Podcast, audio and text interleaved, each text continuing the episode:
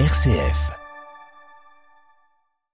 Le 18-19, en région Auvergne-Rhône-Alpes, une émission présentée par Corentin Dubois. Aïcha Amiri, bonsoir. Bonsoir. Et merci d'être avec nous. Vous êtes donc bénévole lyonnaise pour l'association des familles de victimes de féminicide, donc qui organise ce samedi ses deuxièmes assises nationales. L'association est bien nationale, hein, mais vous, vous êtes notre représentante lyonnaise puisque vous avez participé au projet cette année. L'année dernière, vous y étiez juste en tant que, que curieuse, que observatrice aussi, puisque vous êtes à, à côté de ça assistante sociale et vous faites des projets un peu autour de ces thématiques-là autour du, lien social, euh, des violences conjugales, c'est aussi quelque chose que vous connaissez euh, très bien. Alors donc ces assises, c'est la deuxième édition cette année. Vous avez participé donc un, peu au, projet, ça a toujours lieu au Sénat, mais on va revenir un peu déjà sur euh, la première édition l'année dernière, qui étaient les premières assises. Pourquoi organiser ces assises là Pourquoi c'était important? Et quel était vraiment l'objectif concrètement? Alors bonsoir tout le monde. Donc euh, oui effectivement les assises euh, nationales hein, donc contre les féminicides sont à l'origine de Noël Agossa.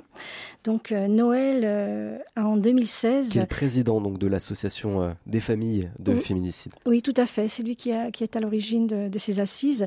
Donc Noël Agossa qui est l'oncle d'Aïssa So, donc cette jeune fille en 2016 a été victime d'un féminicide à l'âge de 21 ans. Suite à cela, eh bien, Noël Agossa euh, fonde le collectif Plus jamais ça, donc au lendemain de, cette, euh, de cet assassinat, afin d'exhorter les pouvoirs publics ainsi que la société civile de l'importance de l'accompagnement socio-judiciaire des femmes victimes de violences conjugales, mais également de pointer les dysfonctionnements sur toutes les chaînes de responsabilité. Donc, en 2019, eh bien, il est co-organisateur de l'appel du 6 juillet donc euh, des familles de victimes de féminicide qui conduit eh euh, au Grenelle des violences, euh, conjugales et parallèlement, il fonde l'association des familles victimes de féminicide. Et donc, on va revenir un peu déjà sur cette première édition, aussi sur les retours que vous avez eus après cette première édition. Vous y étiez pas forcément dans l'organisation, mmh. mais en tout cas, qu'est-ce qu'il en est ressorti aussi concrètement de cette euh, première édition? Alors, je parlerai à mon nom propre, hein, parce qu'effectivement, j'étais, euh, j'étais dans l'assistance. J'ai, euh, alors, comme vous le disiez à juste titre, hein, je suis engagée tant sur le plan professionnel en qualité d'assistante sociale au sein de la métropole de Lyon et plus précisément euh, au service d'action et d'innovation sociale, donc assistante sociale du personnel. Euh, et puis dans le cadre privé également, je suis engagée sur cette cause des violences faites aux femmes et intrafamiliales. Et euh, donc ce jour-là, j'ai, beaucoup apprécié parce que il y avait à la fois une représentation pluridisciplinaire, à la fois des élus, les institutions étaient représentées, les associations étaient présentées, étaient représentées mais également la société civile. Donc, il y a eu un échange. Les experts ont pu nous effectivement eh bien, partager leur point de vue, leur, leur, euh, leur connaissance, leurs compétences, mais également eh bien, la mise en place de toutes les actions euh, dans, le cadre de la prévention et surtout de la protection des victimes de féminicide. Et donc nouvelle édition, quel est le programme? Est-ce qu'il est assez similaire à, à l'année dernière? Est-ce que vous avez voulu aller plus loin aussi cette année? Oui, alors euh, cette année, donc comme vous le disiez à juste titre, eh bien euh, Noël Agossa m'a fait le plaisir de, de me solliciter pour euh, participer à l'organisation avec toute l'équipe, hein, parce que voilà, il y a toute une équipe de, de bénévoles engagés et très dynamiques. Donc j'ai participé à l'organisation, mais également donc Noël m'a proposé effectivement de participer à l'une des tables rondes. Donc cette année, alors effectivement ch chaque année, hein, donc lorsqu'on organise un événement, eh bien on, on fait le point, on fait le bilan et on se dit ben, on va aller on va aller au-delà, hein, de faire toujours mieux. Et cette année, eh bien, euh, il y a des, euh, des intervenants, eh bien, toujours effectivement des élus. Donc, nous avons la chance cette année d'avoir comme marraine Isabelle Rome. Nous avons aussi la chance d'avoir euh, comme intervenant Boris Cyrulnik, ainsi que bon, je ne peux pas détailler tous les intervenants, mmh. mais il y a des euh, donc tous les domaines se représenter, le domaine politique, le domaine euh, journalistique, le domaine judiciaire, les associations, les auteurs, et puis également le service social aussi. Hein, donc les travailleurs sociaux sont représentés, des familles sont représentées. Donc vraiment tous les domaines qui gravitent autour de cette prévention et cette protection des, des, des du contre les féminicides, eh bien sont sont représentés. Mmh, avec plusieurs euh, tables rondes hein, euh, dès le matin, avec plusieurs thématiques, prévention, sensibilisation, législation euh, et justice, en soutien aussi aux victimes et familles de victimes de féminicide, des chiffres aussi, essayer d'impliquer les hommes aussi, c'est un vrai enjeu hein, dans la lutte contre les féminicides. Oui, tout, tout à fait, tout à fait. C'est vrai qu'il est important effectivement de ne pas, de ne pas dissocier les hommes hein, de, ce, de ce combat contre les féminicides parce que fort heureusement nombre d'hommes sont présents, nous soutiennent, nous apportent effectivement leur contribution et il est important, il est nécessaire eh bien euh, d'intégrer les hommes, mais également la jeunesse parce que c'est aussi important d'intégrer la jeunesse parce que quand on parle de féminicide, bien sûr ce sont des adultes qui sont qui sont victimes de voilà de de, de ces meurtres hein, parce que ce sont des meurtres tout à fait, mais c'est aussi ces assises ont aussi euh, un, un impact en termes de prévention auprès de la jeunesse, parce qu'il y a aussi les violences amoureuses et il y a aussi des jeunes qui sont victimes de, de, violences amoureuses et également de féminicides. Les assises auront lieu donc samedi euh, dans un lieu aussi important, puisque ce sera au Palais du Luxembourg, au Sénat. Qu'est-ce que vous attendez de ces sénateurs qui seront peut-être là aussi samedi et qui assisteront à ces tables rondes? Alors effectivement, euh, l'impact de, ces deuxièmes assises nationales euh, auront lieu au Sénat, donc un lieu emblématique, un lieu républicain. Hein. Donc euh, c'est une portée extrêmement forte et donc nous sommes soutenus par par des sénateurs et à l'origine effectivement il y avait le sénateur Lafont hein, donc qui est présent qui est qui est très présent aux côtés de, de Noël Agossa. Et donc voilà, ces sénateurs nous apportent leur soutien. Ils contribuent aussi à l'évolution à l'évolution eh bien de la protection des, victimes sur le plan euh, sur le plan euh, judiciaire, hein, mais également au niveau des lois sur le plan juridique. Vous attendez justement des propositions de loi euh, de ces sénateurs peut-être dans l'année à venir?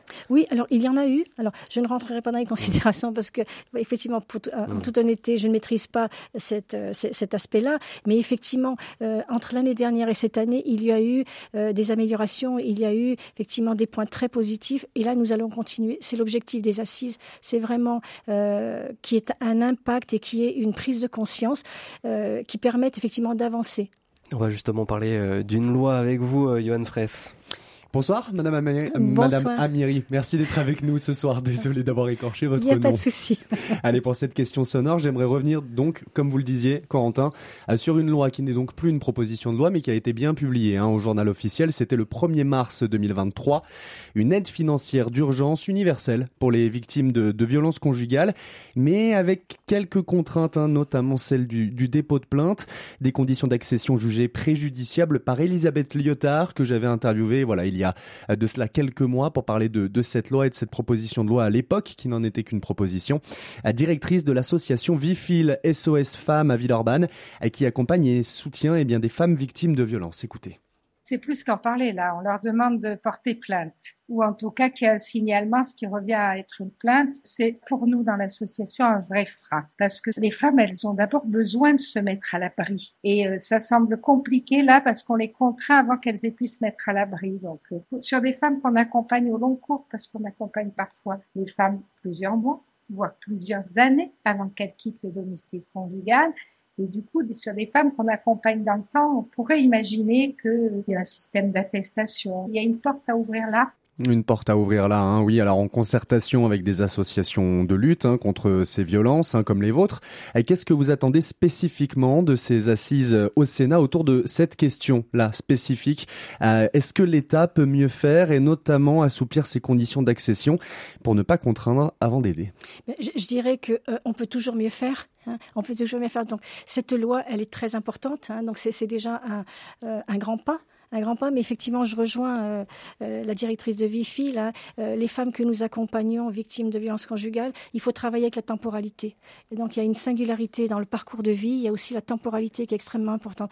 Donc, effectivement, le fait qu'il y ait cette, obligation, eh bien, ça peut freiner, ça peut freiner. Donc, j'espère effectivement que le fait de se, retrouver tous ensemble, de pouvoir échanger, échanger, mais également s'interroger sur, sur cette loi, parce que toutes les lois sont euh, voilà, notamment celle-ci, hein, elle permet effectivement de, euh, d'avancer, d'aider les femmes, de leur apporter un support parce qu'on sait très bien que lorsqu'il y a, lorsque les femmes partent, elles partent du jour au lendemain, elles n'ont rien comme bagage. Donc là, il faut des structures qui les accueillent, des structures qui prennent en charge, une équipe pluridisciplinaire pour les accompagner, tant sur plan social, sur plan juridique, sur plan psychologique, médical. Voilà, c'est une, voilà, c'est, ça demande énormément de moyens et, euh, et je pense qu'effectivement, moi, je suis très, je suis très, très positive là-dessus. Voilà. Y a la question de la protection aussi qui est importante et qui est toujours euh, aujourd'hui un, problème dans les chiffres qui ont été euh, publiés samedi dernier. Donc 118 femmes, hein, je le rappelle, tuées par euh, leur conjoint ou leur ex-conjoint en France en 2022. 37 de ces femmes avaient déjà subi des violences, dont 24 avaient signalé les faits aux forces de l'ordre 19 avaient déposé plainte.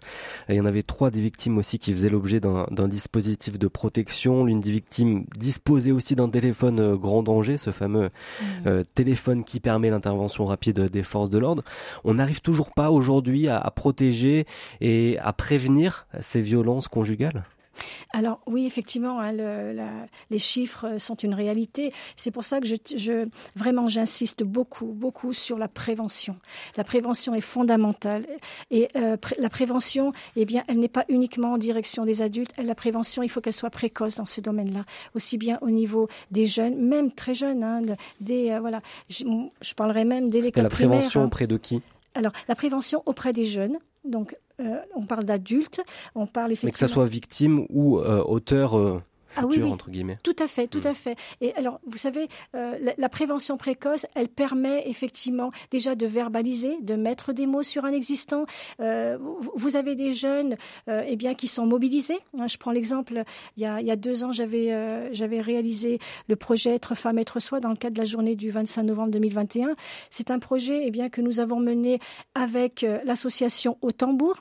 Donc, bien sûr, la métropole de Lyon qui est mon institution, mais également l'association Au Tambour qui a accueille des femmes victimes de violences conjugales, euh, de violences plurielles, on va dire, et également qui sont dans une grande précarité, mais également donc avec euh, il y avait Vifil, il y avait également, il me semblait important aussi de travailler avec euh, avec la jeunesse. Donc j'ai contacté donc la, la direction, l'établissement, hein, donc Alexis Carrel, et là nous avons travaillé avec l'équipe de direction, l'équipe pédagogique et une classe de BTS.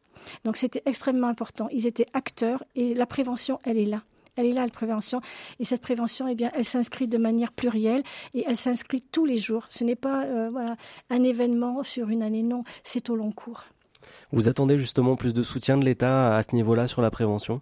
Bien, écoutez, oui, on, euh, oh, j'attends, on attend, hein, on attend euh, plus d'aide et de soutien de la part de l'État, les associations aussi, parce que ce qui est intéressant aussi, c'est que euh, sur le, au niveau national, au niveau local, il y a plusieurs associations qui qui œuvrent hein, donc contre les violences faites aux femmes et contre les féminicides. Eh bien, c'est cet élan collectif qui permettra d'avancer parce que seul on, voilà, seul, on peut effectivement porter une voix, mais tous ensemble, c'est comme ça qu'on y arrive. En tout cas, c'est ma conception des choses. Il y a l'entourage des victimes aussi, euh, euh, qui est souvent rongé après euh, ce genre de drame-là, avec des questions, souvent aussi peut-être des regrets. Comment l'association, justement, des, des, familles de victimes réussit un peu à les accompagner? Quels sont les besoins de, de ces familles de victimes? Alors, ben, écoutez, euh, l'association donc euh, des familles des victimes de féminicide, c'est une association qui est extrêmement active à tout point de vue. Donc, effectivement, dans le cadre de, de, ces assises, mais également, elle intervient en amont. Euh, par euh, pour travailler sur euh, sur la confiance en soi au travers d'ateliers tels que le self défense. Ils, ont aussi un jardin. Donc, ce jardin, effectivement, c'est pour permettre à ces femmes, à ces enfants, hein, parce que on parle de femmes, et ces nombre de femmes sont des mères, elles ont des enfants. Donc, quand on, lorsqu'on travaille sur la prévention, c'est aussi bien au niveau des parents que, que des enfants. Eh bien, c'est un lieu suffisamment sécure, suffisamment euh, dynamique et, euh, et, qui permet effectivement à ces femmes, avec avec les bénévoles, avec tous les partenaires hein, qui, qui interviennent, eh bien, c'est vraiment un lieu ressource pour voilà pour euh, pour, pour l'avoir euh, voilà pour avoir lu des articles et puis pour avoir eu connaissance de ce jardin c'est il est extraordinaire. Les deuxièmes assises donc nationales contre les féminicides organisées par l'association des familles des féminicides ce sera au Sénat donc euh, ce samedi. C'est ouvert à tout le monde pas seulement aux professionnels ou, aux politiques puisque vous y étiez notamment l'année dernière. Merci beaucoup Aïcha Amiri d'avoir été avec nous. Je rappelle donc vous êtes bénévole pour l'association des familles de victimes de féminicides. Merci. Merci de m'avoir reçu au nom de la FVF